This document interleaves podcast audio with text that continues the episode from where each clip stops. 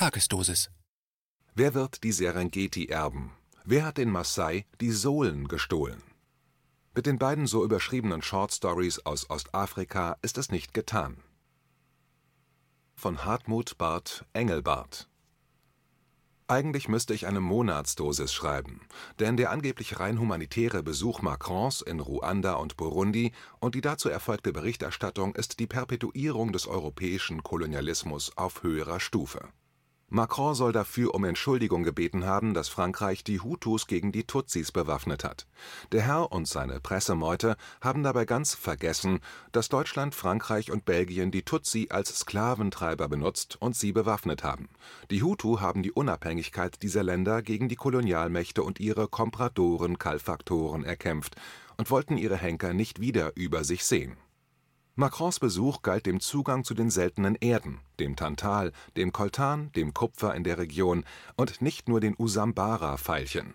Da gleichen sich EU von der Leichen und das Pariser Makronat wie das Berliner Matronat wie schön man Neokolonialismus tarnen kann, hat nicht erst Nina Hoss als die weiße Maasai bewiesen.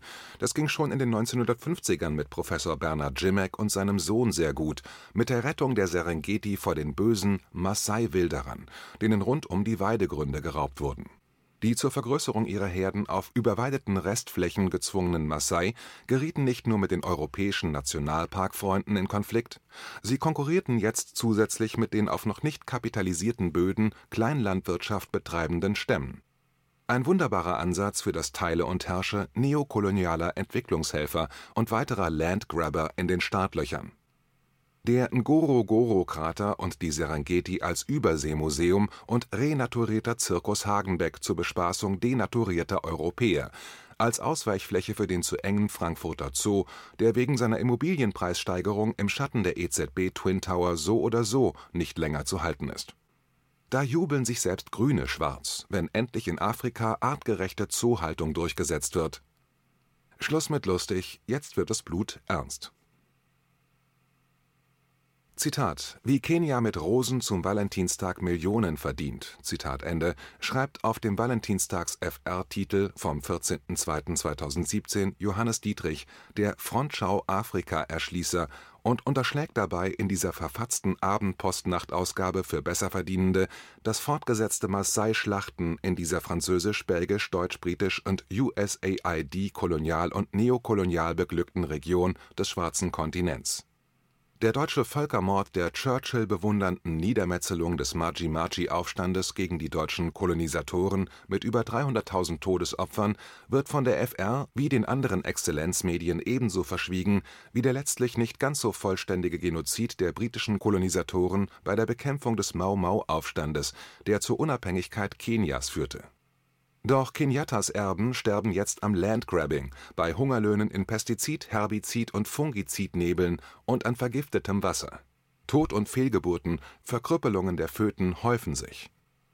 Bedauert wird das nur insoweit, als bei der Vergiftung des größten Süßwassersees ein Touristenmagnet verloren geht dass durch die Vernichtung der traditionellen Landwirtschaft in Kenia die Genozid-überlebenden Kenianer massenweise in die Lohnsklaverei der weiß kapitalbeherrschten Agrarindustrie vertrieben wurden, kommt in den Mainstream-Medien nicht zur Sprache, abgesehen von der einen oder anderen Post-Midnight-Sendung bei Dreisat bis Arte. Kenia verdient wenn überhaupt, dann partizipiert eine angefütterte schwarze Oberschicht bei den Profitspannen zwischen Nairobi und Mombasa, der solche Kompradoren-Quisling-Figuren wie Barack Obama entstammen die zusammenbrechende Trinkwasserversorgung kenianischer Großstädte liegt schon lange in der Hand französischer Großkonzerne wie Suez und Veolia, die es ja auch bei französischen Metropolen wie Paris geschafft haben, die Wasserversorgung zu ruinieren, mehr Wasser zu verpanschen als bei den Menschen ankommen zu lassen, bei gleichzeitiger Auspressung der Bevölkerung bis zum Verdursten die Versuche mutiger NGOs wie der Ingenieure ohne Grenzen, die Trinkwasserversorgung zumindest in den Suburbs und auf dem Land in Zusammenarbeit mit der Bevölkerung mit Hilfe von Low-Tech Self-Made-Wasseraufbereitung zu sichern, verdunsten in der Hitze der Agro-Kapitalschlachten wie der berühmte Tropfen auf dem heißen Stein Einziger Ausweg aus dieser gigantischen Brunnenvergiftung und Wasserräuberei, Waldvernichtung und Erosion wäre eine radikale Bodenreform, die auf den fruchtbaren hochebenen Böden eine autarke, kenianische bäuerliche Landwirtschaft mit dem Fokus Lebensmittelproduktion und Selbstversorgung ermöglichen würde Stattdessen zwingen sowohl der IWF als auch die Weltbank die EU und solche Neokolonialismus-Einrichtungen wie das deutsche Entwicklungshilfeministerium und die GIZ, die Gesellschaft zur internationalen Zusammenarbeit, Länder wie Kenia zur Bodenkapitalisierung, zum Abbau von Investitionshemmnissen, das heißt auch Rücknahme letzter Reste antikolonialer Bodenreformen und KenianerInnen, die sich gegen diese Neokon-Modernisierung, gegen das Kaputtsparen und Privatisieren im Bildungs und Gesundheitswesen wehren, wie die Lehrkräfte und die Ärzte und das Pflegepersonal werden mit Gefängnis bestraft. Ein wunderbarer Ansatz für das Teile und Herrsche neokolonialer Entwicklungshelfer war schon immer die von außen gesteuerte Aufspaltung der afrikanischen Völker, bis hin zur Unterwanderung und Instrumentalisierung von Befreiungsbewegungen Gerade wird in Kenias Nachbarland Tansania die Erbschaft des afrikanischen Weges zum Sozialismus Julius Nyereres durch diesen kapitalen Fleischwolf gedreht, und auch hier sind die Opfer des Landgrabbing Massai und Kleinbauern dass Zitat, „ der deutsche Kolonialbeamte Walter von Saint-Paul-Hilaire (1860 – 1940) die Usambara-Veilchenpflanzen in den ostafrikanischen Bergen Zitat Ende entdeckte und so den Grundstein für einen beträchtlichen Zierpflanzenmarkt außerhalb Tansanias legte, ist nur eine Randpetitesse. Wo die Entwicklung in Tansania hingeht, beschreibt der britische Guardian: Zitat die Kaffeeproduktion in der Kilimandscharo-Region hat sich im Vergleich zu den letzten drei Jahren sehr verbessert, denn einige Investoren aus dem Ausland kauften Kaffeefarmen, die in Regierungsbesitz waren. Sie werden jetzt mit moderner Technik bewirtschaftet. Problematisch sind Trockenheit und Krankheiten, sagte die Direktorin zweier Kaffeefarmen. Unsere Studien zeigen, dass die Nachfrage nach Arabica-Kaffee groß ist, denn unser Produkt ist besser als das aus anderen Ländern, Brasilien zum Beispiel den Kleinbauern rings um die Farm biete man Kurse an, damit sie Bescheid wüssten über moderne Landwirtschaft und Bekämpfung der Krankheiten. 150 Einwohner aus den Dörfern rings um die beiden Farmen finden auf diesen Arbeit. Zitat Ende. Es handelt sich hierbei um Dörfer in der noch wasserreichsten Region Tansanias mit traditionell kleinstrukturierter landwirtschaftlicher Lebensmittelproduktion, die mit der Kaffeemonokultur vernichtet wird und mittendrin verwandelt USAIDs staatliche Landwirtschaftsausbildungszentren und Musterfarmen, Saatgut und Züchtungszentren in zunächst noch staatliche und dann private Luxusressorts in den Nachbarstaaten von Uganda, Ruanda und Burundi bis in die Republik Kongo konnten alle europäischen Neokolonialmächte die von der deutschen Kolonialherrschaft mit Hilfe der evangelischen Deutschen Ostafrika-Mission installierte Spaltung des Volkes in Hutu und Tutsi zur Dauerdestabilisierung und zur Sicherung ihres Zugriffs auf Koltan und Tantal und Kupfer weitgehend aufrechterhalten Verfahren wurde dabei ähnlich wie bei der Vertreibung der Tuareg aus Mali und Südalgerien: Man rekrutierte in französischen, US-amerikanischen, algerischen Gefängnissen gewaltkriminelle Elemente der jeweiligen Ethnien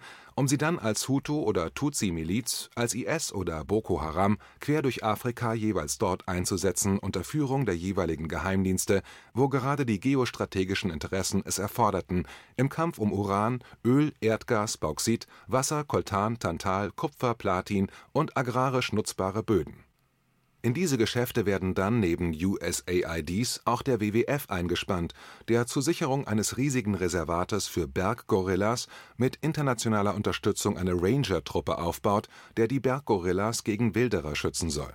Der schwarzen Bevölkerung wird die Schuld am Kahlschlag der Regenwälder in die Schuhe geschoben, Zitat, weil die vorwiegend mit Holz heizt. Zitat Ende was WWF geflissentlich verschweigt, ist die von einem Konsortium unter deutscher Beteiligung geplante Abtransporttrasse von Bodenschätzen aus dem Kongo-Becken, die genau durch den WWF bewachten Virunga-Nationalpark von der Republik Kongo über Burundi, Ruanda, Uganda, Südsudan. (auch dafür war die Abspaltung des Südens von Sudan so wichtig) und Äthiopien nach Eritrea führt wenn die Wiedervereinigung von Eritrea und Äthiopien und damit der Zugang zum Roten Meer nicht funktioniert, käme noch die Trasse durch Äthiopien nach Dschibuti in Frage. Nachdem Nachkommen der wenigen den deutschen Völkermord an den Herero und Nama-Überlebenden vor einigen Wochen an diesen schwarzen Holocaust erinnerten und Wiedergutmachung einforderten Nach dem vom großen schwarzen Holocaust an über 10 Millionen Kongolesen durch Leopold von Sachsen-Gotha in Leopoldswil so gut wie nie berichtet wird. Nachdem zwar jeder weiß, dass Professor Jimmek die Serengeti gegen böse Schwarze, meist Massai-Wilderer verteidigt hat, aber vom Abschlachten der über 126.000 Maji-Maji, meist Massai-Aufständischen in Deutsch-Ostafrika hier niemand redet und die Aushungerung und Vernichtung durch Krankheit (spanisches Fieber) von rund 300.000 afrikanischen Kollateralschäden nicht der Rede wert ist, nachdem die Zwangsrekrutierung für den Ersten Weltkrieg aus den Überresten der deutsch-ostafrikanischen Völker kaum eine Fußnote füllt geht das Rauben und Morden, die Vernichtung afrikanischer Ökonomien und Kulturen unter der fadenscheinigen Tarnung als Friedensmissionen im Rahmen der Merkelschen Chefsache Afrika im Windschatten des US-AFRICOM und seiner Stuttgarter Kommandozentrale munter weiter. In bestem neokolonialem Kräftemessen zwischen den europäischen Juniorpartnern der USA. Wer meint, der deutsche Anteil am Abschlachten der afrikanischen Völker sei nicht so bedeutend gewesen, den muss Winston Churchill himself eines Besseren belehren, der kabelte nämlich als Kriegsberichterstatter bei der Niederschlagung des Maji-Maji-Aufstandes voller Begeisterung nach London, man könne von den Deutschen gut lernen, wie man mit den eingeborenen Völkern umzugehen habe. Zum Autor Hartmut Barth Engelbart (HB) forscht und schreibt seit 1961 zu Afrika, als er im zarten Alter von 14 Jahren der deutschen Ostafrika-Mission nachweisen konnte, dass sie für die Erfindung zweier Rassen, der Tutsi und Hutu, in Deutsch-Ostafrika mitverantwortlich war und die Hutu zur Arbeitsmoral erzog für diesen Nachweis musste er die Schule verlassen und wurde dann, unter anderem auch wegen seiner Afrika-Forschungen, zum zweiten Mal von einer Schule verwiesen, als er mit afrikanischen Stipendiaten zusammen die 100-Jahr-Feier der Deutschen Ostafrika-Mission in Mannheim störte. Als Grundschullehrer hat er mit afrikanischen Flüchtlingsgruppen zusammengearbeitet und unterstützt nach Afrika abgeschobene Hunger und Kriegsflüchtlinge unter dem Stichwort Neue Heimat Mehr dazu auf seiner Website www.bart-engelbart.de. KenFM ist crowdfinanziert und unabhängig. Leiste deinen Beitrag zu freier Presse und unterstütze unsere Arbeit finanziell. Wenn du zukünftig keine Beiträge verpassen willst, abonniere den KenFM Newsletter und installiere dir die KenFM App für iPhone und Android.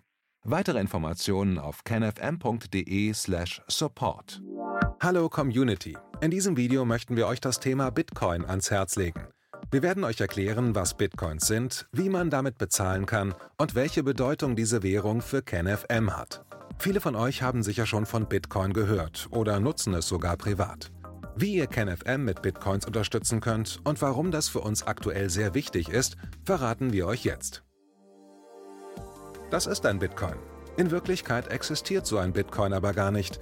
Es gibt ihn nur virtuell im Internet als digitale Währung in einem digitalen Konto. Bitcoin ist eine sogenannte Kryptowährung, die bekannteste weltweit. Man kann damit via Computer oder Smartphone einkaufen, spenden oder sich gegenseitig Bitcoins zuschicken. Bitcoins kann man wie Währungen oder Edelmetalle zum aktuellen Wechselkurs kaufen, verkaufen oder von Freunden zugeschickt bekommen. Einzige Voraussetzung, ein E-Wallet, zu Deutsch eine elektronische Geldbörse. Das ist ein Account oder Konto, über das man Bitcoins empfangen oder versenden kann. Wie ihr wisst, nutzen auch wir bei KenFM schon seit ein paar Jahren Bitcoin, damit wir im Notfall auch finanziell unabhängig bleiben können, zum Beispiel von Banken, die uns nicht mehr mögen. Da viele Banken mit unserer Berichterstattung nicht einverstanden sind und nicht im Zusammenhang mit KenFM genannt werden möchten, kam es in den letzten Monaten so weit, dass uns gar keine Bank mehr mag.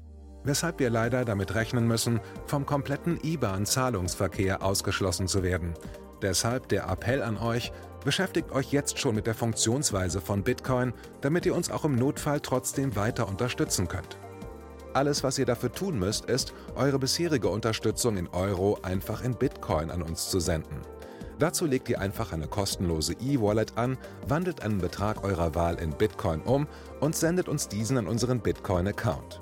Den Link findet ihr unter jedem unserer Beiträge sowie unter diesem Video. Alternativ dazu könnt ihr aber auch diesen QR-Code mit eurem Smartphone scannen. Übrigens, eine detaillierte Schritt-für-Schritt-Anleitung haben wir zum Nachlesen für euch schon einmal vorbereitet. Ihr findet sie auf kenfm.de/bitcoin.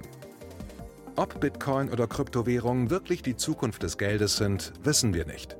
Aber vielleicht ist das bald unsere einzige Option, so unabhängig wie möglich und vor allem ohne Bankkonto für euch in Zukunft weiterhin freien und unabhängigen Journalismus machen zu können. Wir hoffen sehr auf eure Unterstützung und sagen jetzt schon tausendmal Danke. Euer Team von KenFM.